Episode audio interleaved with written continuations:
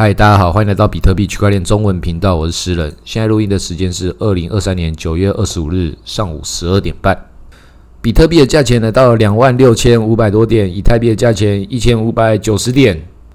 我们很久没有录音了，但大家也都知道，我前面几集都一直在讲说，现在这熊市觉得很无聊。我们接下来要看的东西就是看谁出包，然后看谁是装莽。那现在这个出包大家都知道是谁嘛？就那个 JPEX 这个。香港的其中一个交易所，那其实也不能说它是香港的，因为它在香港的时候没有什么合规的条件啊，也没有这些执照，它只是就是香港的受灾户最多，据传已经有这个几千个人都去报案了，然后香港有很多网红被抓，它现在状况就是，就是你的提币的时候你要付出的手续费是九百九十九 U，但是你的那个提领上限是一千，所以就是每个人最多一次只能拿出一块钱。那这个事情就是蛮好笑的，因为他们还自己讲说，我们的交易所才没有倒嘞，你不是还可以在上面交易吗？而且还去呛那个香港的这个监管单位，说就是你们这些人，然后让这个金融创新可以停滞啊，或什么的，哎，不就是这些诈骗，不就是他们这些乱七八糟的事情，然后让这个区块的世界一直被外界所误解，好不容易有人加入了来使用的，然后用用到一个很糟糕的一个平台。那这个事情在台湾应该没有太多的受害者了，因为台湾的受害者早就已经在这个 FTS 的时候早就已经被洗过一轮了。这个 JPS 没有没有什么资格可以割到这些老韭菜，这些老韭菜也没有那么多钱可以去找一个三六四流的交易所在那边入金，会被割的大概都是那些那些网红陈零九啊这些不知道哪里哪里，他们就是去推荐他们的用户，然后他们粉丝就是加入了这个体系。那其实就是他们其实不算是真正的币圈的人，他们本来是可以用正规的方式加入币圈，但是他们透过了这个陈林九，当然他们可能本来完全都没有想要加入，就只是因为喜欢这个网红，所以就是支持他，所以进来。那我猜也没有到太多，但确实事情发生之后就是很不光彩，都很不好看。那他们其实，在那个前阵子有办一个全上的这个全集会，就是那个透椅子跟钟培生这个两大网红有打那个拳击赛，然后就也是他们赞助。那这个这个事情从那个时候开始，其实就蛮多人，就是蛮多对这个事情区块链界里面也都是有比较了解的人，就讲说这就是一个洗钱的交易所。当然这有点以貌取人呐，但是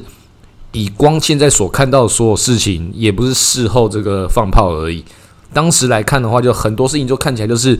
故意把事情搞这么高调。然后还有它交易所本身的各种习性，还有它这个，就你把钱抵押在里面可以拿到二十趴的收益，种种迹象看起来就是一个洗钱仔在做的这个事情呐。至今还是不知道这个背后的大老板是谁。他们就讲说可能是黑道一些奇奇怪怪的势力，因为也有也有人就直接去跟这个客服联系，说我该怎么该怎么出金啊，我该怎么把钱拿回来。然后那个客服就叫他到一个其中一个地方，他终于到的时候，然后就被人家打了一顿，这跟那个电视上面、电影里面演的那个黑道片有什么两样？就是又有人出包了，然后大家再继续众人围观。然后台湾也有很多的网红可以来批评跟这个讲这个事情，像是那个 Toys，他自己也算是当事人之一，他当时被赞助，他就也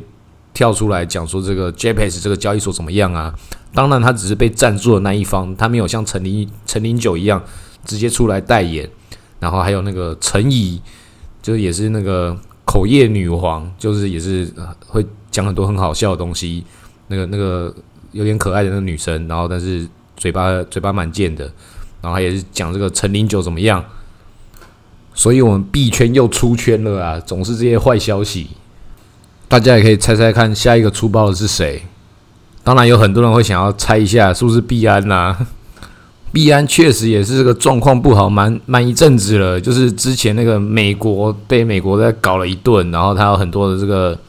高层管理人员全部都那个离职了，然后赵长鹏就跑出来说，就是啊，你们不要在那边这边制造恐慌啦，这只是很正常这个人事调动，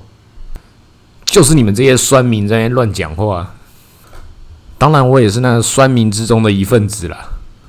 我自己是觉得，其实应该都还好。币安它即便可能会出问题，但是应该没有到这么快啦。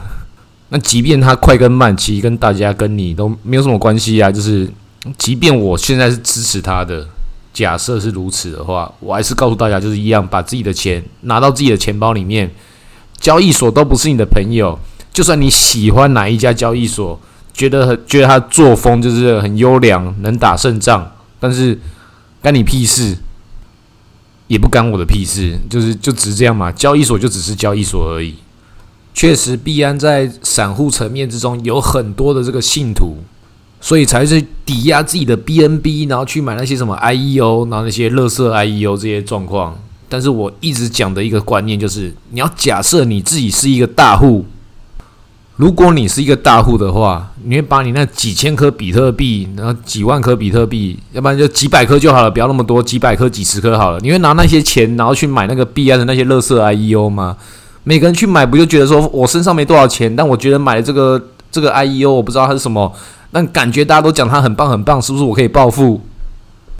然后找出各种理由说币安多棒啊！他现在还有开发自己的币安智能链啊，现在还有 Layer Two 呢。你看他币安多装莽啊！这个 Layer One 都没有人去支持他了，已经已经就是一片鬼城了。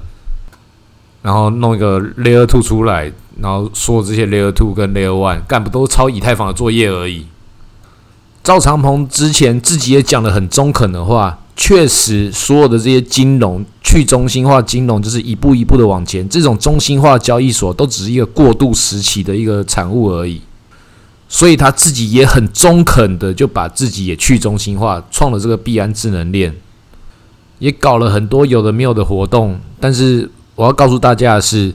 所有的这些金融市场之中，散户的基础它只是一种行销能量，一种大家看到一种假象而已。这个资本世界所有的事情就是二十八十法则，这些散户再多都没有什么用，真正的资金还是维持在那些少数人的手里。即便在我们币圈的大户，到华尔街那种大户面前，又只是一个散户而已。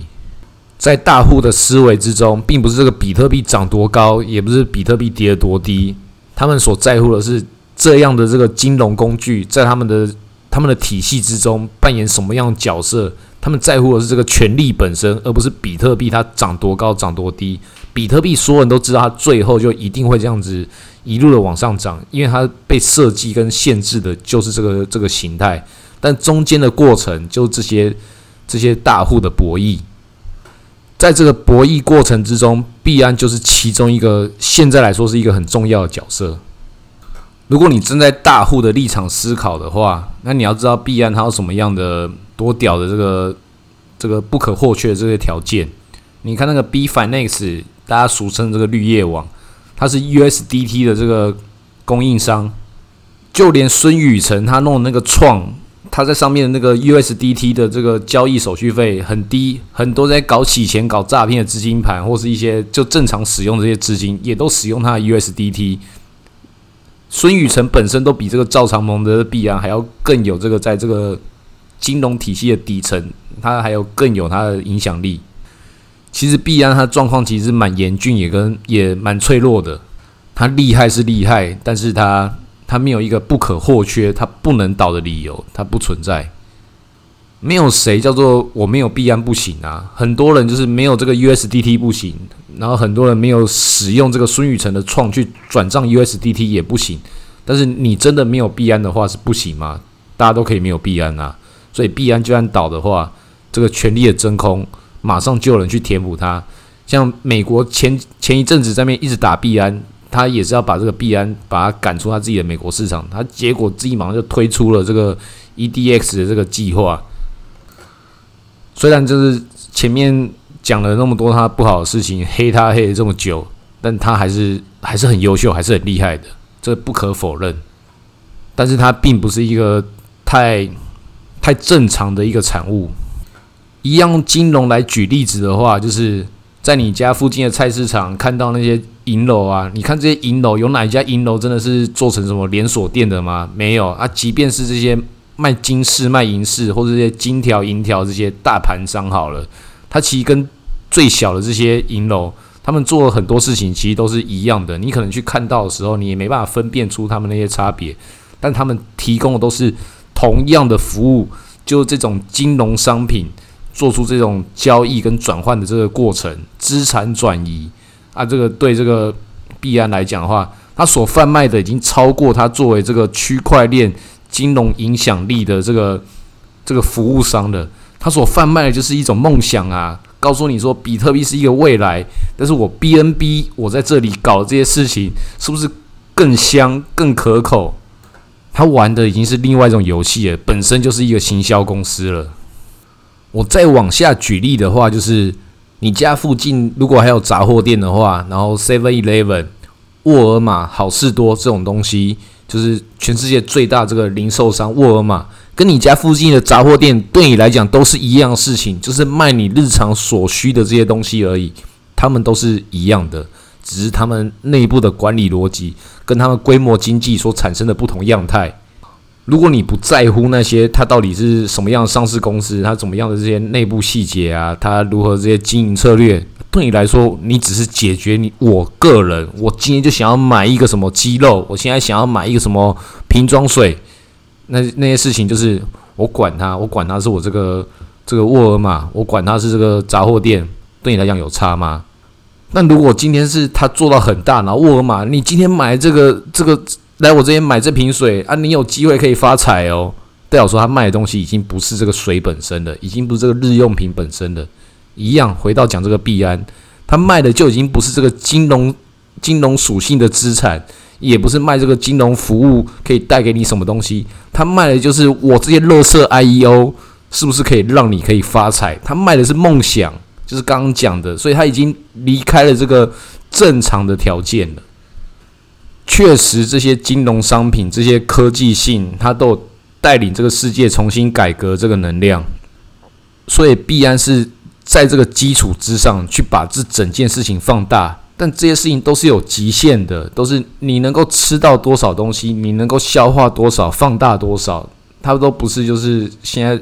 没有，不代表说它就是。想要做到什么无限的程度，无限上纲到一种，就只有他一家最大，所有事情就是他一家，就是好像所有人就是都傻子，就他自己一家就可以把所有钱都赚走，没有这种事情啦。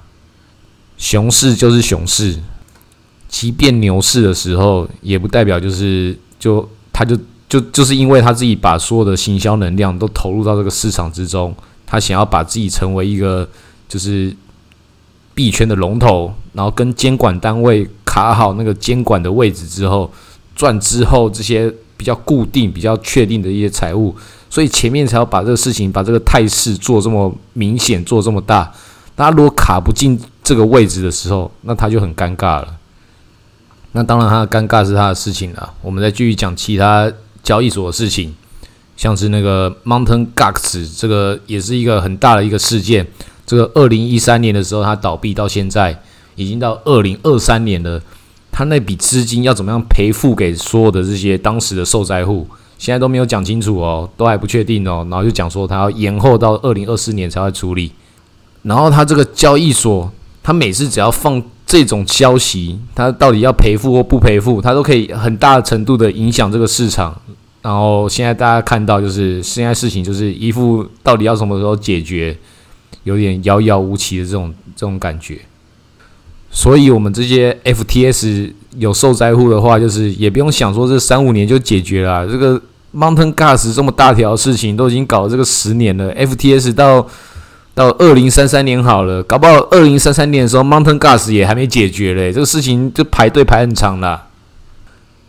但是就是不管如何，就是这些交易所都。都跟你没有什么关系，就把钱放到自己的比特币钱包就好了。这个币安刚前面讲他有的没有的这些事情，就是干你什么事情？就是把钱放到自己的钱包啊。那你就算你还喜欢币安的话，一小部分的资金去跟币安去玩他的游戏啊。对币安有信仰干什么哈？就是肯对比特币有信仰就好。对 BNB 有信仰信信仰这种这种人，我是我我真的不知道该该说他们什么。只能说币安的行销能量真的很成功吧？完全一个超超以太币作业的，然后就只是一家交易所，然后就是对他有一种崇高的信仰。它中间有多少的这个你看不透的地方？它就是一个中心化的地方。然后就是哦，赵长鹏好厉害哦，因为他很厉害，所以我要相信他。啊，个爆炸头事情已经让你有这个教训了。然后币安这个时候就是我也不是说他会倒或者怎么样，但是你对他有这种想法，有那种信仰的想法的话，就是一件就是很愚蠢啊！这个这个蠢到我都不知道说什么了。就算你有赚钱啊，或者是你真的是买什么 I E O，然后真的是赚钱了，怎样就代表你很聪明，是不是很厉害？是不是这有钱屌就大？真的有赚到钱的，所有人都知道，就是你在血扣银赚到钱，就把它换回比特币，投资那些血扣银不是不行，它就只是一种玩具，但是不可以玩物丧志啊。投资比特币本身是要你建立一个自己独立思考的一个金融财务，因为比特币它就已经不是这些金融市场中所常规性的产物，它就告诉你你自己的资产要你自己管理，它已经不是任何一个政府可以去限制你，告诉你你该怎么做的，它就只是一个中，它就只是一个去中心化、很天然的一个事情，就是要你成为一个像原始人一样，我就是。对我自己的生存负责，我没办法，我也不在乎外面其他所有的事情。如果在这样去中心化世界里面，还是要去追寻那些中心化造神所给你的这些假象，那一开始的想法全部都错误的。当然，错误的动机也有可能得到正确的结果。毕竟在这种事情上面，就只是选择题而已啊，就是买跟不买，支持跟不支持。那这种选择题之下，就是跟那个以前小时候考试一样啊，就是你四个答案你不知道啊，你可能就是我根本就不知道这这题怎么解，可是我可能猜对答案啊，这就就这样而已。你猜对答案不代表你知道啊，不代表你厉害啊。即便就算你都知道，你都知道这个世界怎么运作，每一题选择题你都选选正确答案的话，那又怎么样？这个世界还是有它本来所累积的那些那些常态啊，阶级还是在这里。你是一个中产阶级的小孩，你是一个穷人家的小孩，或是你就是有钱家小孩好了。那那怎么样？就是你能改变的事情是什么？你也改变不了什么事情呢？你只能这个阶级复制，然后这里做你自己该做的事情，然后看能不能搞一些比特币，搞一些什么事情，然后想办法去让自己更好，阶级跃升。比特币刚好提供这个机会。那没有这个机会的时候，我们又可以干嘛？也不能干嘛嘛，一样啊。白天工作，晚上念书，假日批判。每一个人的每段人生都是独一无二的，就跟那些 NFT 一样。那有些 NFT 很乐色，可能你的人生也很乐色，但是没有办法，我们就是这么独一无二。除了你自己以外，外面的所有事情都叫这个宇宙。我跟你讲这些所有事情，其他人跟你讲这些所有事情。对你个人而言，那都是外部的事情，就只有你自己才是最重要的。但是这样的想法不可以像那些做那些诈骗的人，或是谢国良林之城那些人搞那些金融诈骗、宝岛金融案啊，或者这些 FTS 爆炸头、JPAS 这些，他们就觉得说，这是只有自己才最重要。这种事情在对这个逻辑来说，它就只是一个屁孩而已。人生就这一段时间就这样走下去。走完之后，你要回过头来来看的时候，自己就是一个就大家来把自己的奶水给你，然后喂养这样的屁孩去吸吮这个世界，去吸血这个世界，成为一个就是就是废物嘛，而且还是一个很糟糕，觉得自己很屌，然后大家都帮我帮我去成就我自己的这些没有意义的这些幻想，然后吸吮大家的这些。民脂民膏，然后做了一些也也没有多了不起的事情，但是觉得自己好棒棒，帮自己拍手的一些小废物吗？也不可以这样子嘛！即便只有你自己跟这个外部宇宙的事情，你你要负责对象就是这个宇宙，你还是要对这个宇宙去进行你的负责。这个世界就只有宇宙跟你而已。宇宙扮演好他的角色的话，那自己也应该要扮演好自己的角色。啊，这种鸡汤的事情也都是讲了很多次了，老生常谈。对每个人来说，要做的事情就是很简单。我一直讲的就是，你要投资的就是顶级资产，比特币、黄金、房地产。只要你有资产配置上去，一切完备之后，很多心情就会比较清明干净。你已经有它的安全感之后，接下来你就可以去想办法去做什么东西才是你所最在乎的事情。当然，我自己也都没有到。完备到这种状态，我自己也也不知道说我自己什么时候可以达到这种这种地步，但至少就是我知道什么是正确答案，我们就往这个正确答案这个地方给迈进嘛。中间这些说的纷纷扰扰，这些诱惑，你知道它是诱惑之后，你自己就知道你要如何去避免它，如何去找到这个正确答案，往下一步去前进。然后所有的事情就是，你就只是在你的漫长人生之中，该做的事情就去把它完成。我前面讲这个这些顶级资产该怎么去把它去布局完备，也只是人生之中的一部分而已。那没有多了不起，但是也很多人都做不到。但是你要比的，并不是就是别人做不到，要注重就是你自己，你自己想要做到什么样的程度。还是不小心又多讲了一些鸡汤。那我接下来再讲一些现在所看到的其他这个世界比较大趋势的一些事情，像是前面刚刚讲那个 B Finance，它另外一个姐妹公司 Teaser USDT 的这个母公司，最近又有一些新闻跑出来，因为他现在可以去借贷那个，把他自己的资金借贷出去，我不知道那借贷给哪些单位了，但是他那个借贷就是一个比较。比较奇怪的一个事情，那就凸显出来了。因为他自己本来有买了一些美国债券，就是他借贷对象是美国政府嘛。那现在美国政府的这个资金美债已经达到了历史新高，三十三兆美元。这除了是历史性的一刻之外，另外一部分就是中国政府减持了美债的仓位，双方的矛盾已经都越来越明显了。我们暂时先不讨论中国跟美国之间他们所谓的修习底德陷阱，双方必有一战这个讲法，一样讲这个 USDT 这家公司确实可以作为一个全全球金融跟这个各种全世界政商关系的一个风向球，总是要搞一些有的没有的各种事情。他最近就拿了这个几亿美金出来，然后就刚讲他不是去买国债。他是借贷给其他的一些什么不知道什么样的机构，那这个风险在那边，就是他也知道会被大家批评，但是他没差，他不管，他今天就是，就算今天他会出包好了，也是他可以承担的。